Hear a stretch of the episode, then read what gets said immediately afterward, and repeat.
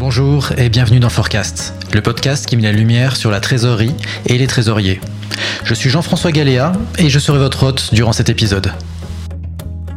Nous sommes début 2021. Après deux périodes de confinement et l'intervention massive de l'État pour soutenir l'économie, le niveau de la dette des entreprises atteint un niveau record. Nous ne savons pas à ce stade quand nous allons sortir de cette crise, mais une chose est certaine, il va falloir que les entreprises gèrent cette nouvelle dette. Aujourd'hui, pour en parler, j'ai eu le plaisir de recevoir une experte du sujet, Stéphanie Constant. Stéphanie est directrice du financement et de la trésorerie du groupe Fnac Darty. Avec elle, nous allons faire un état des lieux du niveau de la dette des entreprises.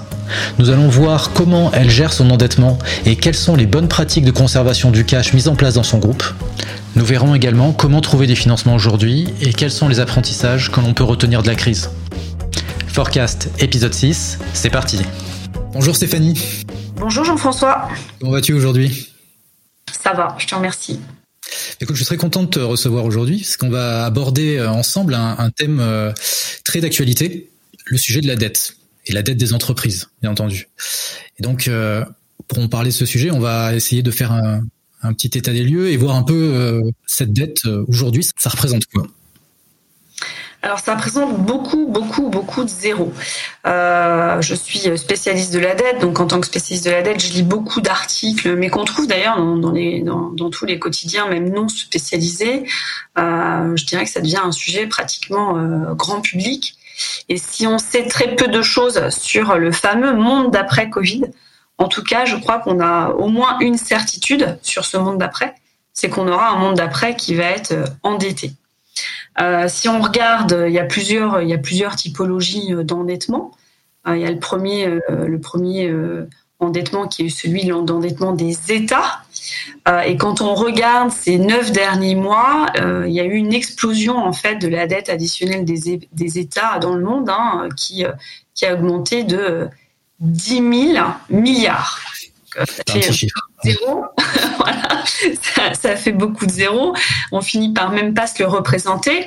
Euh, mais en fait, c'est 10 000 milliards, c'est 7 ans de dette additionnelle environ. Donc voilà, en 9 mois, on a généré dans le monde pour les États euh, 7 ans euh, d'endettement euh, à cause de la crise de, de, de Covid-19. Donc c'est un chiffre complètement faramineux. Si on regarde aux États-Unis, les États-Unis ont en dette, en endettement net, hein, donc euh, leur dette brute, euh, hein, la dette brute des, entreprises moins leur cash. Euh, donc c'est la, dette finalement réelle. Hein. donc, aux États-Unis, c'est, c'est 8300 milliards. Ça, ça a augmenté cette année d'un, petit 10%. Donc c'est, c'est aussi faramineux. Et si on regarde maintenant l'encours de dette des entreprises en France, on est à 1800 euh, milliards. Euh, donc là aussi, qu'est-ce que ça veut dire? On a toujours du mal à se le représenter. Euh, pour se le représenter, on, peut regarder la dette qu'on avait en 2008 lors de la crise Lehman Brothers qui a marqué les esprits du grand public. Oui, tout à fait. Deux fois, en fait. la dette des, entreprises françaises aujourd'hui équivaut à deux fois l'encours de dette au moment de la crise. Depuis 2008. Depuis 2008, voilà, exactement. Donc ça veut dire quoi? Ça veut dire que globalement, dans les euh, années futures, il va y avoir des sujets euh, d'endettement euh, des États et aussi des, entreprises, peut-être même probablement des ménages. Hein, ça arrivera probablement. alors, est-ce que c'est grave, docteur? Je ne sais pas. Je ne sais pas. Il y a plusieurs phénomènes qu'il faut regarder quand on parle de dette. D'abord, c'est pourquoi faire? Euh, donc le, but hein, de, la dette, si la dette est là pour financer euh, des projets de développement des pays ou des projets de développement des, entreprises, qui va générer quelque part de la voilà de la croissance, de la valeur, au fond d'être endetté, c'est pas si grave. C'est comme toi quand tu t'endettes pour euh, acheter ton appartement, si derrière ça te permet voilà d'avoir d'être proche de ton travail, d'être plus performant et d'augmenter ton revenu, au fond, tu sois très endetté, c'est pas, c'est pas, c'est pas si grave. Donc, ce qu'il va falloir voir, et il est beaucoup trop tôt pour tirer des conclusions euh, aussi bien sur la qualité de dette des entreprises que sur la qualité de dette des États post-crise Covid-19. Euh, mais la, dette est grave si elle est, si elle est pour de, elle est, elle est constituée pour de mauvaises raisons. Donc, est-ce que la dette d'aujourd'hui est constituée pour de mauvaises raisons? Franchement, moi, je n'en sais rien. Une des particularités, c'est qu'on est dans un territoire un peu inconnu en termes de, de, de montant d'indicateurs. Euh, on atteint des seuils. Là, exactement. On est, dans, on est dans des territoires assez, euh, assez inimaginables il y a encore quelques mois. Euh, et, et qu'est-ce que ça va vouloir dire pour les dettes d'État, pour les, pour les dettes des entreprises? Euh, alors on peut quand même avoir quelques, on peut quand même avoir quelques quelques quelques hypothèses. La première, c'est que euh, les, les, voilà les banques centrales vont rester euh, euh, extrêmement euh, complaisantes hein, euh, avec les acteurs économiques, continuer à injecter beaucoup de liquidités. Et, on, peut imaginer que les taux vont rester bas pour encore un, petit bout de temps. Euh, quand on regarde le taux moyen, c'est-à-dire tous les marchés confondus, bancaires, des intermédiaires, aujourd'hui, une entreprise, euh, elle s'endette pour euh, 1%. Euh, alors, c'est pas rien, mais c'est quand, même, euh, quand même presque rien. Donc, si, euh, si, on imagine de la création monétaire avec un peu d'inflation, en fait, cette dette, même si elle a beaucoup, beaucoup de zéros, elle pourra être un peu plus facilement euh, remplacé. Mmh. Et si on descend un peu d'un niveau, donc on a la dette euh, au niveau des entreprises, mais cette dette, euh, j'imagine qu'elle n'est pas portée de la même manière par toutes les entreprises, tous les secteurs d'activité. Peut-être tu peux nous parler plus précisément d'un secteur que tu connais bien, celui du retail. Comment ça se passe pour les acteurs du retail? Ouais, c'est ça. Bah, alors, euh, bon, c'est sûr que euh, d'un secteur à l'autre, euh, on n'est pas, on n'est pas dans, dans, dans, les mêmes problématiques. Je regardais avant de te parler, je regardais en fait les entreprises qui étaient les plus endettées, et les entreprises qui étaient les moins endettées. Mmh. Donc la plus endettée du monde, c'est Volkswagen. Je crois qu'ils ont quelque chose comme 150 milliards de dettes ou 140. Enfin bon, l'ordre de grandeur, c'est en centaines de milliards. Euh, et, et, et l'entreprise la moins endettée, c'est aussi en centaines de milliards, mais, mais de cash. Euh, et là, il s'agit de, de, de, voilà, de, de, la holding de, bah, de Google. Hmm. Donc effectivement, euh, d'un secteur à l'autre, euh, on voit que les, les sujets d'endettement sont extrêmement différents. Euh, et, c'est pareil pour les pays d'ailleurs. Hein, euh, les endettements des pays, euh, la capacité de remboursement et les impacts que ça va avoir sur le long terme d'un pays à l'autre euh, devient très très très clivant. Dans, les questions qu'on peut qu'on va poser probablement dans les prochaines années, c'est sûr il va y avoir probablement des secteurs, des pays qui vont être un peu sur le côté de la route et qui vont avoir probablement beaucoup de mal à se redresser de, de, de, de, cet endettement additionnel qui a été indispensable pendant la crise. Alors si on regarde le secteur du retail, euh, donc la distribution au sens large, c'est un secteur qui a été super malmené.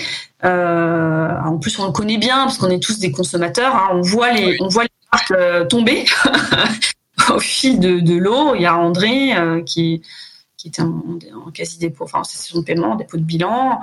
Euh, on a eu la Halle et des acteurs, des mastodontes hein, de la distribution alimentaire comme le groupe Casino euh, qui a négocié euh, l'année dernière un, plan de sauvegarde. Alors rien à voir avec la crise, hein, c'est des entreprises qui étaient déjà dans des difficultés financières avec des endettements euh, élevé. Euh, et même si vous prenez euh, Fnac Darty, hein, euh, Fnac Darty, alors on n'est pas on n'est pas endetté comme les autres comme les autres acteurs de, de notre secteur. Et puis on a on a traversé cette crise de manière, je dirais plus que satisfaisante puisqu'on a réussi à faire de la croissance pendant la crise de Covid. C'est pas un scénario qu'on avait imaginé initialement. Et donc, euh, ça, voilà, ça, ça, ça illustre mon propos. C'est-à-dire que vous allez avoir dans les prochaines années des acteurs qui vont euh, très bien s'en sortir, faire de la croissance et pouvoir rembourser leurs dettes, et d'autres qui vont tomber. Euh, et, et, et, on peut imaginer que on est un peu au début hein, de l'histoire de ces enseignes, de ces grandes entreprises, même des grandes entreprises qui vont être avec des niveaux de risque de crédit qui vont être extrêmement importants. Mmh. Ou euh, la nécessité euh, bah, d'être performant euh, sur ces marchés pour pouvoir justement se désendetter. Ah ouais, donc la situation d'avant crise en fait est cruciale vu que c'est un élément euh, euh, qu'on non anticipé. oui, comme tu disais, les entreprises fragilisées ont été mécaniquement les, les plus impactées. maintenant, c'est une, question. Est-ce que tu, tu penses qu'il y a certaines entreprises qui, justement, comme le peut-être le, recours à l'endettement est peut-être favorisé, ou du moins il y en a, il y en a, il y en a eu beaucoup plus, que certaines entreprises peuvent sortir par le haut de cette situation. Est-ce qu'il y a des configurations, des situations euh, qui permettent à certains acteurs de, bénéficier euh, de, cet, accroissement des, des, l'endettement euh, Est-ce que tu as cette vision-là? Alors, c'est une bonne question. Je ne sais pas, je, dirais pas, avec, avec beaucoup d'humilité, parce que euh, je suis pas non plus euh, forcément spécialiste de ces sujets, mais je dirais pas que les entreprises euh, qui ont réussi à, à s'endetter vont pouvoir euh, tailler des croupières à leurs concurrents post-crise. Franchement, ça, je, je, je, dirais pas que c'est grâce à l'endettement qu'on va pouvoir tailler des croupières à nos concurrents. Je dirais que c'est grâce au modèle économique, grâce à la stratégie, grâce aux parts de marché. En revanche, euh, pour des sociétés euh, comme Fnac Darty, hein, par exemple, ils sont quand même des secteurs qui sont compliqués, avec des marges extrêmement faibles. Euh, la qualité de l'exécution a joué pendant la crise. Donc, typiquement, Fnac Darty a pris des parts de marché et a réussi à être en croissance de, chiffre d'affaires en, en, 2020. Bon, alors que bon, on a quand même fermé les magasins pendant deux mois au premier confinement et partiellement euh, pareil pendant un mois et demi au deuxième confinement. Donc on a réussi à tailler les croupières à nos concurrents grâce à notre modèle économique. Mais on a abordé tout ça avec une grande sérénité, grâce à un endettement additionnel quand même de 500 millions, donc c'était pas une paille, euh, puisqu'on a été la première grande entreprise française à euh, bénéficier d'un prêt garanti par l'État. Donc je dirais que l'endettement, c'est pas grâce à l'endettement que tu es meilleur. Euh, t'es meilleur parce que t'es meilleur. Mais c'est grâce à l'endettement que tu peux effectivement aborder euh, ton avenir et soutenir ta stratégie de manière, euh, voilà, de manière efficace. Oui. D'accord. Mais ce niveau d'endettement-là, est-ce qu'il aurait été atteignable dans un contexte antérieur? Non. Ni atteignable, ni souhaitable. Oui.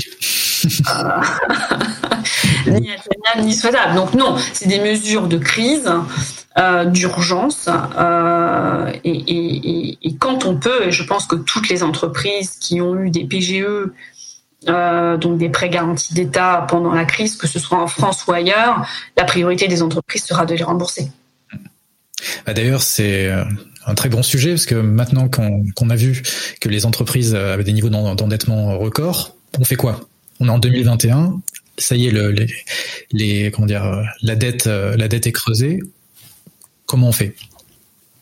Alors en 2021, je pense que la plupart des, acteurs, hein, des, grandes entreprises euh, ou même des PME, je pense qu'elles vont surtout pas faire grand-chose sur leur dette.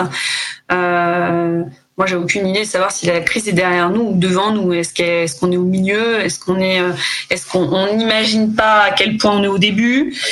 Euh, Donc aujourd'hui, bien malin euh, qui saura dire à quelle étape de, de, la crise sanitaire et économique et, enfin, et ses conséquences sur l'économie on est. Moi, je n'en sais rien. Tu penses qu'on pourrait aller plus loin en termes d'endettement? Si jamais ça continuait, s'il devait y avoir d'autres euh, d'autres vagues. Je pense, que c'est le, train a quitté la gare. Euh, euh, donc il roule assez vite. Donc pour l'arrêter, ça va prendre quand même un certain temps. Mmh. de ce que l'on voit en Europe avec l'arrivée d'un nouveau variant Covid, les conséquences sur l'économie vont continuer à se faire sentir de manière significative. Au moins début d'année. Euh, au moins début 2021. Donc je ne vois pas, j'ai pas ma boule de cristal. Euh, je ne vois pas une amélioration euh, de l'endettement des entreprises à court terme en 2021. En 2021, vraisemblablement, si on maintient, on est bien. Maintenant, qu'est-ce qu'il faut qu'on fasse pour gérer cette dette et son remboursement surtout? Alors, euh, moi, je crois que la meilleure chose pour euh, gérer son remboursement, c'est d'être performant. Hein. C'est-à-dire que euh, les entreprises, a fortiori celles qui se sont endettées quand elles le peuvent, puisque l'endettement de crise est quand même souvent lié à des difficultés opérationnelles sous-jacentes. Mais le meilleur moyen de rembourser sa dette, c'est de, de, générer du résultat. Mmh. Hein, du résultat, de générer du cash. Euh, donc on pourra, euh, on pourra peut-être approfondir ce sujet-là, qui est le sujet majeur euh, quand on parle d'endettement, on parle de cash. Mmh. Et, et, en période de crise, le cash est plus que jamais le nerf de la guerre. Donc je, je dirais que pour pour se désendetter, une entreprise doit d'abord être euh, très bon en exécution et très bien maîtriser, sécuriser, protéger son cash, euh, plus que jamais euh, quand, il y a, y, a, des problèmes de, liquidité et, et, des risques macroéconomiques. Donc, alors, sinon, ce qui peut se passer, moi, ce que j'imagine hein, dans les prochains, probablement prochains mois, euh, c'est que tu, tu, pourrais voir des gros mouvements de cession d'actifs hein, dans, dans, les grosses, dans les grosses entreprises. Euh, pour justement pouvoir, quand on prend Casino hein, sur le, le, le euh, du retail. Euh, je prends en tête le chiffre, mais ils ont voilà, ils ont cédé pour euh, plusieurs milliards d'euros pour, pour, pour gérer leur leur endettement. Donc on pourrait imaginer que des entreprises, des grandes entreprises entament des, des, gros programmes de cession d'actifs. Ça, c'est un des mouvements qu'on pourrait euh, pourrait observer peut-être en 2022. Le deuxième mouvement qu'on commence déjà à voir sur le marché de l'obligation convertible, euh, c'est un renforcement des fonds propres par de l'equity. Euh, donc euh, j'imagine que voilà toutes ces grandes entreprises, euh, même les PME, hein, qui, qui bon voilà, ils n'ont pas accès au marché boursier, mais il pourrait y avoir une nécessité pour pour, manière générale, d'avoir un renforcement des fonds propres. Hein, donc, ça voudra, ça, voudra dire des augmentations de, euh, de, capital.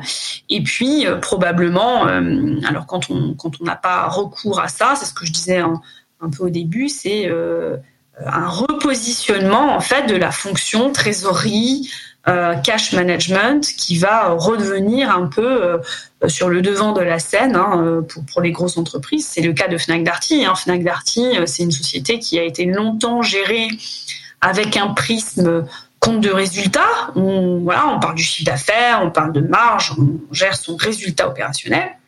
Et là, pendant cette crise, on n'a jamais tant parlé de free cash flow. Hmm. Euh, donc euh, finalement, on s'est rendu compte que le résultat, euh, de toute façon, bah, il allait dégringoler. Hein, donc voilà, on est coté. Donc les investisseurs, sans surprise, s'attendaient à, un free cash, à, pardon, un, résultat opérationnel qui dégringole. Il a dégringolé.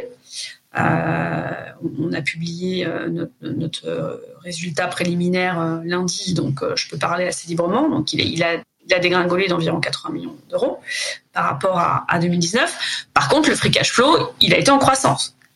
Pourquoi? Bah Parce qu'on a géré le cash. Et ça, ce, ce, type d'indicateurs-là, euh, est-ce qu'ils sont aussi maintenant plus regardés par les investisseurs? Est-ce que c'est quelque chose qui est, qui est plus, enfin, qui, euh, qui, qui, augmente en importance en, en externe?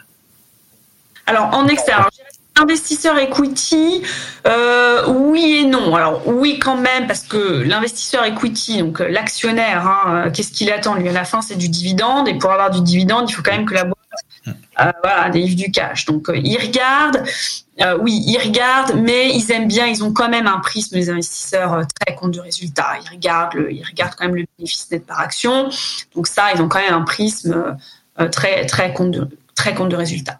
Euh, les agences de notation qui, euh, qui, voilà, qui notent les crédits, qui, qui, comme tu le sais, euh, sont importantes pour le pricing des, crédits des entreprises qui sont notées. Donc mieux tu es noté, moins tu, empruntes cher. elles ont sanctionné à peu près tous les secteurs et en particulier celui de la distribution. on a eu des échanges avec eux lorsqu'on a publié nos résultats préliminaires ils sont quand même un peu gênés de constater qu'au fond, bah, on arrive à faire du free cash flow supérieur à l'année dernière, alors qu'ils nous ont sanctionnés. Donc, on pourrait imaginer que euh, cette bonne gestion du free cash flow dans notre secteur permet aux entreprises d'optimiser quand même leurs frais financiers, donc à la fin, le compte de résultat. Oui, qui a un impact. Pour l'externe, oui, c'est important. Je sais pas si c'est, je sais pas si ça joue de manière considérable sur la valorisation boursière. Enfin, quand même, c'est plutôt quand même rassurant. Mais sur la, la communauté bancaire, euh, agence de notation, euh, d'être capable de montrer qu'une société peut générer plus de free cash flow que l'année précédente dans une période de Covid. Ça montre une certaine solidité, peut-être Voilà, ça, ça montre la solidité, c'est quand même un, un, élément extrêmement positif. Et surtout en période de crise surtout en période de crise. Et donc, si c'est un sujet qui concerne l'externe, mais peut-être pas tant que ça, c'est un sujet qui est quand même donc principalement euh, interne. Et donc, en interne, euh, qui est concerné principalement? Oui, alors bah, qui, qui, est concerné, c'est pas compliqué, c'est la direction générale et le comité exécutif. Hein. Euh, donc nous, chez Fnac Darty, on a. C'était le cas avant crise? Euh, Pas autant. Hmm. Pas autant. Pas autant. Euh, mais, mais, mais, quand même, le, le, le directeur général, dans, dans, dans, la plupart des sociétés, regarde, regarde, regarde son cash. Hmm. Euh, mais c'est pas c'est pas forcément aussi prioritaire euh, et c'est pas forcément au travers du, du, du, cash que les décisions opérationnelles sont prises. Euh, chez Fnac Darty, bon, on a 80% de chiffre d'affaires en magasin. Donc le premier confinement, on était encore tous novices du confinement. euh, maintenant, on s'habitue, mais le premier confinement, ça a été voilà, ça a été un confinement drastique. On a fermé totalement nos magasins. Donc il y a 80% du chiffre d'affaires qui a disparu du jour au lendemain, sans aucune visibilité sur les réouvertures. Donc quand on fait les maths de scénario de, de, de, de stress case, à ce moment-là, bah, on se rend compte, être... voilà, en quelques mois, on est mort. Ouais. Euh, si on fait rien, en quelques mois, on est mort. Donc là, euh, il faut pas être un grand, un grand savant euh, pour modéliser ça sur Excel. Hein c'est à la portée d'un enfant de CM2. Hein, donc, donc là, évidemment, toute la société se mobilise du directeur général au comité exécutif, à toutes les parties prenantes de, voilà, de la finance, où le sujet cash est devenu prégnant. Donc dans ce cas-là, bah, on fait deux choses. Un, on va chercher de l'argent. Euh, pour sécuriser la société, ce qu'on a fait chez Fnac Darty en allant chercher un PGE. Et deuxième, euh, deuxième euh, je dirais, plan d'action, bah, c'est de gérer différemment la société en, bah, en, optimisant les achats, en réduisant de manière drastique les stocks. Hein. On a baissé nos stocks de 150 euh, millions d'euros. Euh, en fin d'année, là, on a, encore des stocks extrêmement bas euh, pour pouvoir sécuriser notre liquidité et, et, puis c'est un rôle, je dirais, euh, de responsabilité euh, presque sociétale. On a quand même presque 20 000 salariés en France. Euh, on ne peut pas se permettre de prendre de mauvaises décisions.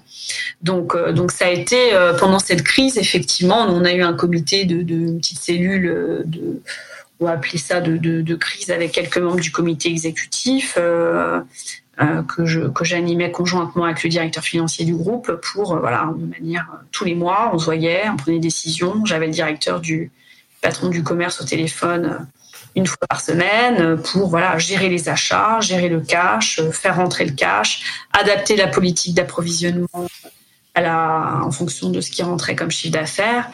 Euh, et c'était extrêmement euh, une grosse pression et c'était c'était une, une gestion je dirais très incisive, hein, très. Euh, ouais, donc. Très dur. Ce que tu décris, c'est comme des, des, des changements euh, assez assez importants en termes de, de, de, de, focus et de et de comment dire de priorité. Euh, ouais. ça, ça, ça, ça, a été ça a été fait, euh, j'imagine assez rapidement, en tout cas euh, par rapport à une des changements d'équivalent dans d'autres situations antérieures. Euh, en termes de, même, de gestion du changement, justement, comment vous y êtes pris? Comment vous avez fait pour réussir à, à, arriver à mettre en place ces changements de, de, de culture quelque part? C'était tellement brutal euh, qu'on n'a pas été, on n'a pas été accompagné par des grands cabinets, tu sais, ah oui. plein de slides. Pour en, tout en en, on a tout fait en 48 heures. Euh, bah, bon, je, bon, en, en, 48 heures, vous avez mis en place. Euh... Ouais, en 48 heures, on a pris les décisions. Ouais, en 48 heures, on, on, on a eu les annonces gouvernementales. Je me souviens un jeudi. Euh, on savait qu'on fermait les magasins euh, le, le, le, le, samedi et on a été en cellule de crise tout le week-end. Euh, voilà, on, on a mis trois chiffres sur Excel, on a dit qu'il fallait de l'argent supplémentaire et qu'il fallait qu'on préserve le cash. les conclusions étaient évidentes pour tout le monde. Il y a pas les conclusions, le lundi matin, on communiquait. Le, lundi matin, on, sortait un communiqué où on disait qu'on fermait nos magasins, 80% des effectifs en chômage, en chômage partiel. Euh, et puis c'était des, décisions. Enfin, on n'avait pas complètement fumé la moquette hein, quand on a quand on a décidé tout ça. Hein. C'est vraiment c'était des décisions vitales. Mmh. Euh, euh, pour sauver l'emploi, pour sauver les marques, on est quand même voilà Fnac Darty, c'est c'est quand même des, des enseignes qu'on peut pas laisser tomber comme ça. Euh, et donc on a pris des mesures drastiques. C'était pas, tu vois, c'était pas un accompagnement en changement. Hein. C'était une crise. Euh, on gère, voilà. Bon après c'est des, il y a un directeur général qui est quand même là pour euh, gérer le navire, qui a pris d'excellentes décisions, un Comex hyper soudé qui a qui a cascadé et puis et puis il y, a, une culture Fnac Darty très forte, hein, dont l'attachement à nos enseignes est très très forte dans, dans, dans la société. Et donc, il était, voilà, donc toutes les mesures qu'on a pu prendre, on les a prises. Euh, et dans ce cas-là, il y a un alignement des équipes qui a été, enfin, qui, qui, est incroyable, qui a été. Moi, j'ai trouvé ça assez, assez puissant, mais je pense que c'est culturel en fait. Donc, il n'y a pas eu d'accompagnement au changement en fait. Il y a eu. Euh... Il y a eu un changement. il y a eu un changement. Il y a, voilà, il y a eu un changement. Et on s'est adapté très vite et. Euh, et, et, et c'est là où peut-être les, les groupes agiles euh, parce qu'on n'est pas on n'est pas digital natif hein, chez Fnac Darty, mais quand même on est quand même euh, on a on les deux jambes, hein. on, a on a le physique et on a le digital, on a beaucoup cette culture de start-up avec pas mal de jeunes dans nos effectifs, etc. Donc c'est une vieille boîte, mais c'est une boîte quand même très agile. Et je pense que ça a été probablement un atout très fort euh, pour sortir de cette crise quelque part renforcée, parce que je pense vraiment que le groupe est renforcé. Oui, j'imagine que ça a été clé. Et donc après ce changement en termes de, de suivi et de, de, préservation du cash, euh, l'organisation que vous avez mis en place euh, justement suite à ce changement-là, c'est quelque chose que vous avez réussi à faire perdurer? C'est vous avez vous, vous avez passé une étape et ensuite vous avez mis en place une, une situation peut-être un peu différente? Comment ça se dans la comment dans la durée ça se ça se passe? Alors, on a un peu relâché la pression quand même. on a un petit peu relâché la pression. Nous, on a, déployé un projet, euh, voilà, donc un projet qu'on a nommé Argos, euh, dans la société euh, qu'on a, qu'on déployé, voilà, pendant pendant cette crise, qu'on va continuer en fait à déployer et à animer en 2021. Et comme j'ai dit à, à, mon directeur financier, on aura réussi Argos quand on aura arrêté Argos. Donc voilà, quand, quand on, sera revenu dans une normalisation de gestion de business euh, et que le cash fera partie d'un des indicateurs regardés, suivis, euh, mais sans mettre autant de pression dessus, là, on pourra dire qu'on est sorti correctement de, la crise. Mais comme je te disais, est-ce qu'on est au début de cette crise, à la fin, au milieu? Je n'en sais rien. Donc pour l'instant, on continue à animer le cash de manière quand même extrêmement exigeante. Euh, mais on a, on a relâché la pression. On a relâché la pression. Bah, J'espère que, que, ça va rester comme ça et que ça va s'améliorer. Donc pour un, pour un, groupe aussi euh, aussi exposé, aussi connu, euh, aussi important en France euh, que Fnac Darty, euh, j'imagine que les, les, relations que vous avez eues avec bah, les, les, avec les banques, avec les, les différents acteurs étatiques, étaient peut-être un peu plus proche et plus particulier euh, que, que, ceux d'autres d'autres acteurs. Euh, comment ça s'est passé? Comment était le, la communication et vos interactions? Alors c'est une, bonne question. Ce qu'on s'est tous dit, donc nous quand on a donc chez Fnac Darty, on a on a été euh, précurseur des euh, des PGE, donc prêts garantis par l'État pour les grandes entreprises, puisqu'on a été la première grande entreprise en France euh, à avoir un, prêt garanti euh, par l'État à 70%. C'était un gros prêt, puisqu'on a demandé 500 millions. Euh, et moi, ce qui m'a, il y a plusieurs choses qui m'ont frappé. La première chose qui m'a frappé, euh, ça a été euh, l'agilité du gouvernement français. Donc, je, je dis pas ça pour par patriotisme ou pour être politiquement correct. Je dis, je dis ça parce que je l'ai vraiment constaté. J'ai été assez épatée, je dois dire, euh, par euh, voilà par la, réactivité euh, de, du bras armé de Bercy qui était le Syrie à l'époque hein, sur sur ces sujets de PGE donc une équipe d'abord de, voilà une équipe extrêmement brillante et, et, et au-delà de ça extrêmement réactive. Alors on a cette idée en France de l'administration très lourde. Bah, c'est pas vrai. En tout cas pendant cette crise ils ont fait preuve de énormément de réactivité, de pragmatisme, et on avait en face de nous des réactions de banquiers d'affaires beaucoup plus que des réactions de, voilà, de, de je dirais, de, de, fonctionnaires, sans vouloir être négatif, mais voilà, pas de lourdeur en tout cas administrative. Euh, ça a été absolument euh, incroyable. On, avait l'impression euh, du coup d'écrire les décrets en même temps qu'ils puisque euh, voilà, on défrichait le terrain, voilà, on défrichait, on défrichait le terrain vraiment de, comment appliquer les PGE pour une grande entreprise, qu'est-ce que ça voulait dire avec euh, les banques, etc. Euh, le deuxième le deuxième enseignement et ce qui m'a enfin voilà ce qui m'a aussi frappé euh, c'était une enfin une espèce de sincérité au fond qui est apparue comme ça. On était tous, euh, c'est très idiot, hein, c'est trivial ce que je vais dire, mais on était euh, chez nous euh, en pyjama ou, je ne sais quoi à négocier des, des deals à, des centaines de millions d'euros. Et c'était vrai pour pour les membres du ministère comme pour les comme, comme pour mon directeur général. Donc, donc on s'est retrouvé dans une situation complètement improbable. Et moi, j'ai eu l'impression que les masques étaient tombés.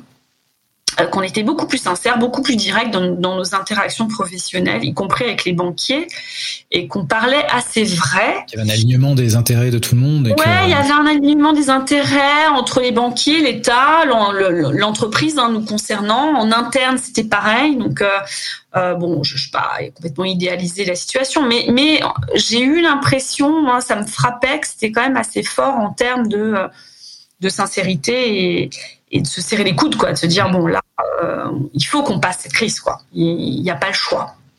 Euh, donc j'ai trouvé ça. Alors c'est pas vrai de toutes les banques. Hein. Je pas citer des noms, mais en tout cas c'est là où on voit les vrais amis. C'est comme dans la vie, quoi. Quand on voit les gens qui viennent vous soutenir euh, sincèrement et puis ceux qui viennent mais entraînant des, des pieds. C'est vrai qu'il y, a des entreprises qui avaient des poules bancaires dans lesquelles certaines banques bloquaient l'obtention des PGE. Ça, a été notre cas. On a, eu, on a eu des cailloux dans la chaussure. Bon, mais ça, s'est finalement très bien terminé pour Fnac Darty parce qu'on est, on est une belle signature. Euh, mais, mais, en tout cas, voilà, cette crise, elle a été, c'était, on en parlait même entre nous. Hein. Euh, euh, ça a été un moment tellement incroyable que je pense qu'on a tous agi pas que par intérêt financier, peut-être. Même si bon, il y avait quand même un fond de ça. Hein, faut pas être il y a eu aussi un élan, euh, peut-être un petit peu de patriotisme, peut-être. D'accord. Ah, c'est intéressant d'avoir cette, cette vision-là euh, par quelqu'un qui, qui, a vécu les choses de l'intérieur. Ouais, moi j'ai eu ce sentiment en tout cas. Mmh. D'accord, très intéressant, très intéressant. Pour toi, quelles sont les, les, meilleures pratiques pour, euh, pour conserver le cash alors bon, bon les, les, bonnes pratiques, tu as, deux, as deux axes. D'une part, comment je préserve mon cash, comment je gère mon cash, et puis, euh, tu as euh, de l'autre côté euh, comment je structure correctement ma dette. donc, comment je gère mon cash quand tu es dans des business models tels que le nôtre, hein, donc la distribution où tu as très peu de comptabilité, comment tu préserves ton cash? Bah, C'est vraiment c'est gérer ton besoin en fonds de roulement, c'est euh, gérer tes stocks, euh, gérer tes achats, gérer tes dettes fournisseurs. Euh, ce qui demande, voilà, c'est la qualité d'exécution opérationnelle, hein, comme, on dit dans le langage soutenu. Ça veut dire quoi? Ça veut dire que tu achètes bien des bons produits que tu vas vendre à bon prix. Hein. C'est pas si compliqué que ça. Mais dans des moments difficiles, ou lorsque tu es dans des, situations de structure de dette importante, euh, plus que jamais, euh, ces choses euh, basiques bah, il faut bien les exécuter. C'est pas si facile. donc ça, c'est la première, c'est la première chose. Donc voilà, c'est des de, bonne gestion du, du, BFR. Après, ça nécessite bah, de couper tes dividendes hein, pour préserver ton cash, ou en tout cas de renégocier avec tes actionnaires, de, baisser tes dividendes. Et puis ça, ça nécessite effectivement d'avoir des, des, des, stratégies, je dirais, d'investissement donc de, consommation de tes capex ou de, stratégie d'acquisition de croissance externe euh, extrêmement bien ficelée pour que voilà chaque décision que tu vas prendre sera une bonne décision qui te permettra d'avoir plus de cash à l'avenir et pas de le brûler pour rien. Donc une fois que tu as bien géré ton cash, quand tu es dans un secteur un peu euh, compliqué qui est endetté, euh, ce qu'il faut faire aussi, c'est bien gérer ta dette pour, bien gérer ta dette, il y a deux piliers euh, qu'il faut toujours euh, respecter, en tout cas que moi je tâche de, respecter. Le premier, c'est la diversification de tes sources de, financement pour pas dépendre euh, d'une seule source. chez nous, chez Fnac Darty, ça veut dire qu'on a une dette bancaire, une dette par la Banque européenne d'investissement, on va dire une dette un peu étatique si on veut, et puis une partie de la dette désintermédiée avec de l'obligataire. Voilà. Donc on essaye d'avoir cette structure de dette avec plusieurs typologies de sources d'investissement euh, pour pouvoir avoir des leviers de, de, de, dette en cas de coup dur. Euh, et c'est ce qui nous a permis, euh, parce qu'on avait un bout de dette bancaire et de bonnes relations bancaires, c'est ce qui nous a permis d'avoir notre PGE dans de bonnes conditions en, période de crise. Ça, c'est la première loi, quelque part. Hein. C'est la diversification de tes sources. Et sur les acteurs aussi? Vous êtes, vous êtes, beaucoup diversifié aussi sur les acteurs, c'est-à-dire que vous avez beaucoup d'interlocuteurs, euh, beaucoup de banques. Euh. Oui, on a beaucoup de banques, on a 17 banques, on a beaucoup d'investisseurs obligataires. Euh, on a, comme je te le disais, des, des, typologies de banques qui sont très différentes puisqu'on a aussi un prêt avec la Banque européenne d'investissement qui est venu, qui est venu dans, dans, dans, notre dette pour des projets très spécifiques hein, en fait. Euh, pour euh, voilà pour financer en fait un, certain programme euh, d'investissement. Donc on a été soutenu par l'Europe hein, dans, dans, dans, nos projets. Donc voilà, donc on, on essaye d'être assez riche.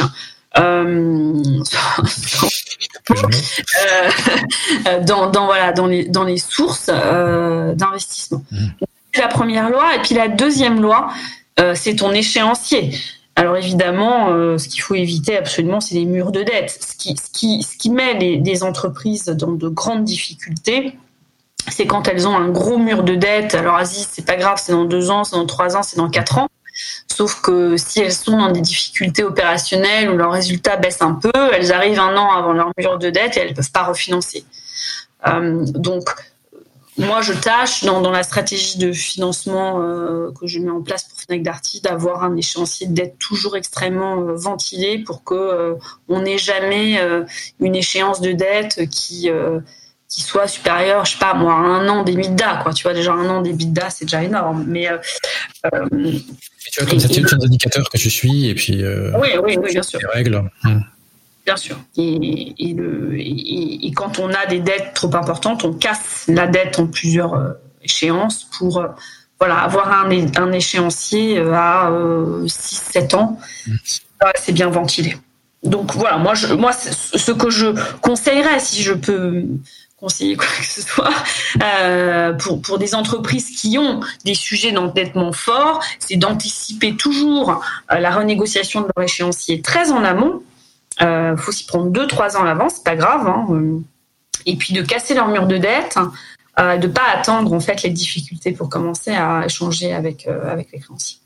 Donc ce que tu ce que tu viens de nous décrire, c'est ton organisation, on va dire en situation normale que tu que tu continues à faire fonctionner bien entendu aujourd'hui, mais la donne a un peu changé. Aujourd'hui, les acteurs réagissent un peu différemment comment tu fais pour euh, euh, pour te structurer comme ça euh, lorsque lorsque les banques ne te t'ouvrent pas forcément leurs portes Est-ce qu'il y a des alternatives?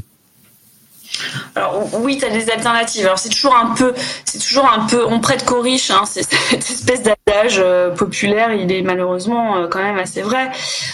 donc c'est sûr que quand les entreprises se retrouvent dans une dans une situation euh, d'extrême difficulté. Alors là, en ce moment, il y a, il y a le PGE qui marche bien, hein, qui voilà, je sais plus euh, combien de, de centaines de milliers euh, d'entreprises euh, se sont financées par par PGE, mais ça c'est vraiment un dispositif de crise. Donc je dirais qu'en dispositif de crise, euh, il faut pas hésiter, il n'y a pas de honte hein, euh, à tirer sur euh, voilà des structures de financement soutenues par l'État, même si euh, même si c'est ceinture et bretelles et même si l'idée est quand même de rembourser rapidement, il faut pas hésiter à, à, à, faire appel à ces structures à ces structures de financement particulières.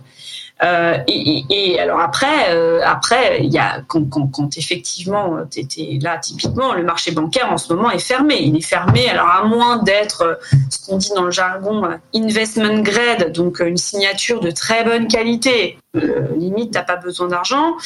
Euh, là, on, on, peut te prêter en ce moment, mais euh, si aujourd'hui, tu... tu... fais quoi en fait? Bah, bah, Aujourd'hui, en fait, tu, tu, aujourd'hui, tu lèves de la dette des intermédiaires. Alors, pour, pour, pour, je parle des grandes entreprises parce que pour les PME, c'est encore un autre sujet, mais pour les grandes entreprises, aujourd'hui, elles ont un accès au marché obligataire. Euh, on a des taux négatifs euh, sur du sur du sur du long terme maintenant. Enfin, je veux dire, le marché obligataire a jamais été aussi bon euh, parce qu'il y a tellement de liquidités en fait et les taux sont tellement bas et tellement de soutien des banques centrales que le marché obligataire euh, et, donc le marché des intermédiaires dans son ensemble, hein, donc obligataire, obligations convertibles, tous ces instruments de marché pour se financer sont quand même très très ouverts. Donc même si on est en crise aujourd'hui, euh, les marchés sont pas fermés. Donc les grandes entreprises ont, accès à, ces sources de, financement. Pour les petites entreprises et les PME, c'est une autre affaire. C'est une autre affaire.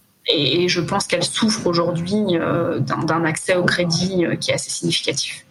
D'accord. Donc en termes d'accès au financement, aujourd'hui, on est dans une situation euh, particulière post post crise. Est-ce que tu penses que c'est quelque chose qui peut avoir un impact à terme? C'est-à-dire est-ce que structurellement, les sources de financement peuvent justement se diversifier et on peut commencer à être plus régulièrement euh, financé par par des sources alternatives aux sources bancaires Ou est-ce que tu penses que c'est quelque chose de purement conjoncturel et que euh, passer la crise, on va revenir à une situation ISO quand on la passera? Oui. Je pense qu'il peut y avoir un changement durable là-dessus. D'abord parce que, euh, sans certitude, mais je pense qu'il peut y avoir un changement durable. D'une part, parce que les banques vont éviter d'avoir au bilan quand même des, euh, signatures à risque. Euh, et que euh, quand même tout cet endettement va poser à un moment donné peut-être la question de la qualité des bilans des banques. Alors, ce sera peut-être pas pour 2021, mais ça peut être pour, euh, voilà, dans, je sais pas, dans 24 mois, dans 36 mois. Donc, est-ce que on, va avoir une réouverture facile euh, du crédit bancaire à court terme? J'en doute quand même un, peu. Euh, donc la tendance qu'on peut imaginer, qu'on a déjà constaté ces dernières années, c'est qu'en effet euh, le, marché des intermédiaires, hein, donc euh, type obligataire, euh, devrait prendre euh, le pas en fait sur euh, sur sur les, probablement les les financements les financements bancaires très probablement. Et en tout cas, en matière de taux, là, il n'y a pas photo. Si on chercher du taux pas cher, euh, il vaut mieux aller sur le marché des intermédiaires aujourd'hui que sur le marché bancaire. Donc maintenant que l'on qu a, qu a, connu cette situation, qu'on y a réagi et euh, qu'on s'apprête à, à, à vivre l'après, Qu'est-ce qu'on peut retenir de, ce, de cet événement exceptionnel? Alors, bon, je, vais avoir une réponse qui va être biaisée, puisque en tant qu'experte financement, trésorerie, euh, je vais forcément te répondre le cash. Euh, Qu'est-ce qu'on peut retenir? C'est que euh, le cash, euh, le cash est, est king, comme on dit en bon français.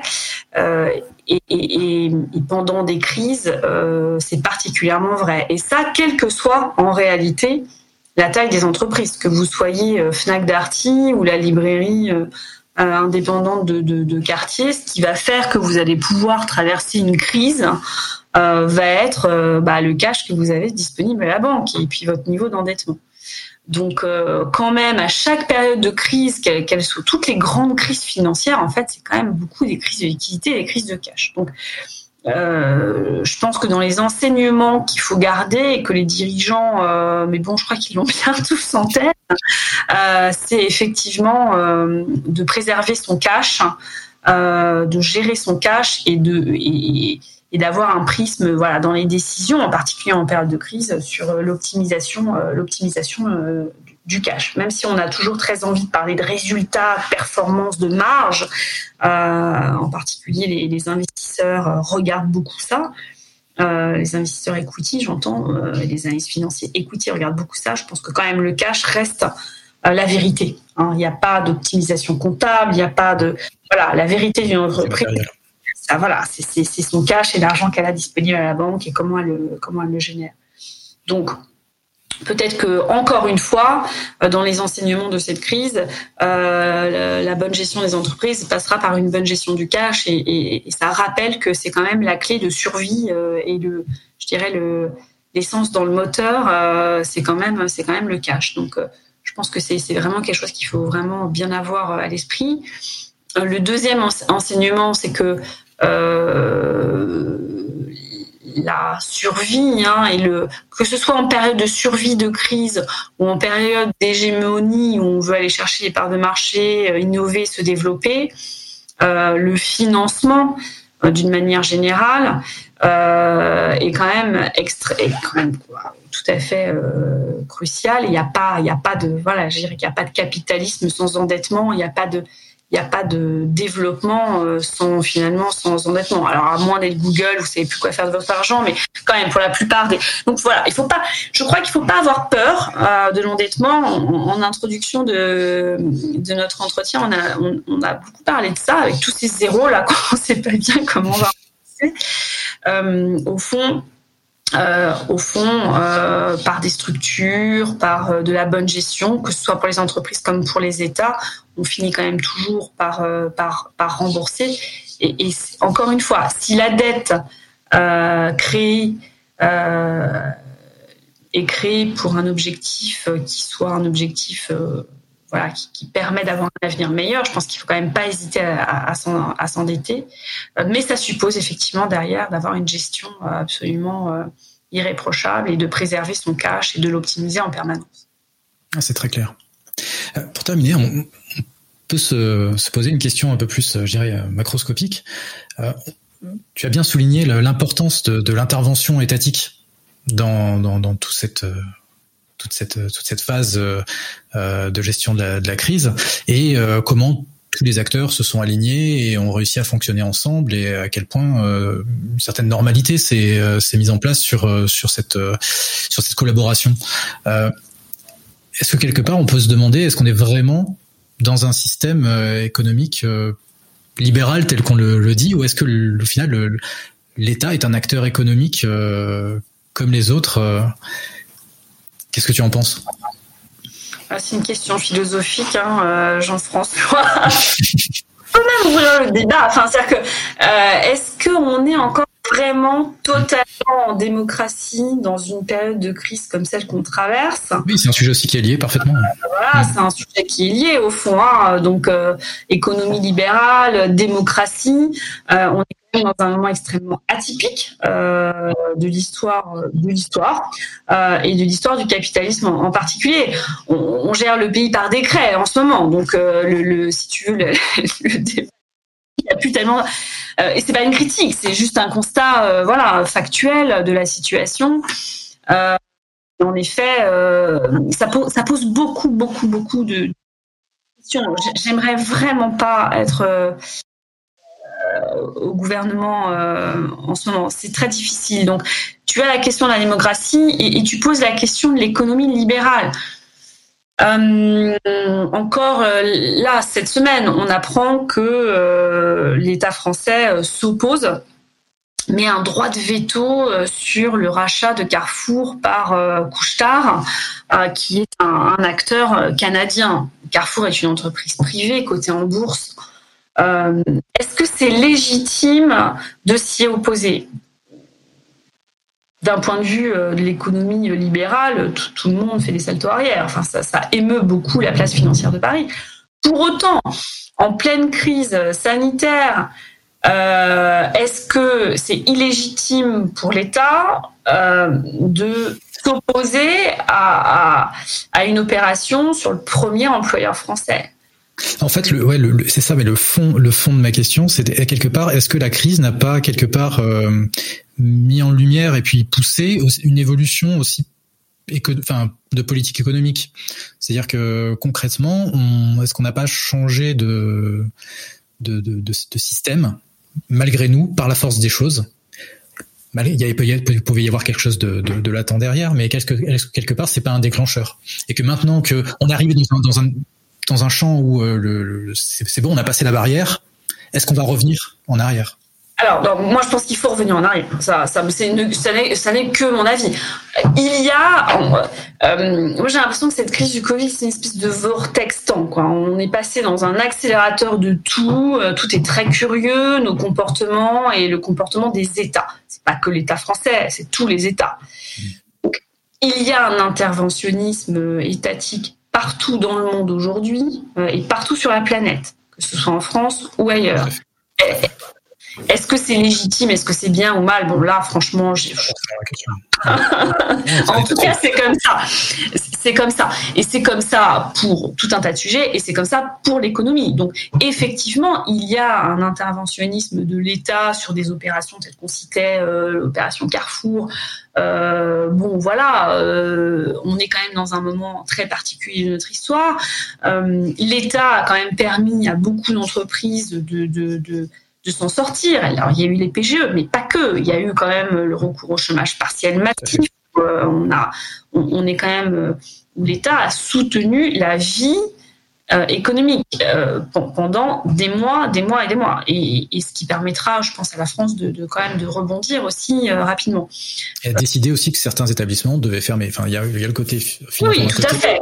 Tout, à fait. en tout cas, pour ou contre, on voit que l'État a eu un rôle. Euh, voilà, euh, bah, c'est un point. Hein. je veux dire, on est quand même, euh, on est quand même régi par, par ce cadre-là. moi, ce que j'espère quand même, parce que je, suis représentante, j'ai toujours été. j'ai une conviction, c'est que l'économie libérale est porteuse de beaucoup de création de valeur, de richesse, d'innovation et de paix. on oublie de le dire, mais c'est par l'échange euh, de, par les échanges économiques qu'on est arrivé à un peu plus de paix dans le monde. Euh, c'est ma conviction. Donc, donc j'espère juste que c'est temporaire, euh, qu'on est vraiment dans un voilà dans un système temporaire de gestion de crise et que nos dirigeants seront raisonnables et pourront rapidement revenir à une normalité, que ce soit sur le débat démocratique comme sur les interventions en matière, euh, en matière euh, d'économie. Euh, pour voilà pour pas dériver dans des voilà dans des dans des je dirais des régimes qu'on a connus par le passé qui qui ont été assez dévastateurs. J'espère juste que voilà on est vraiment dans du temporaire, de l'exceptionnel et qu'on retrouvera une normalité le plus rapidement possible. Je crois que ce sera le, le mot de la fin. Merci beaucoup Stéphanie, c'était vraiment passionnant. Merci, beaucoup pour, pour l'invitation.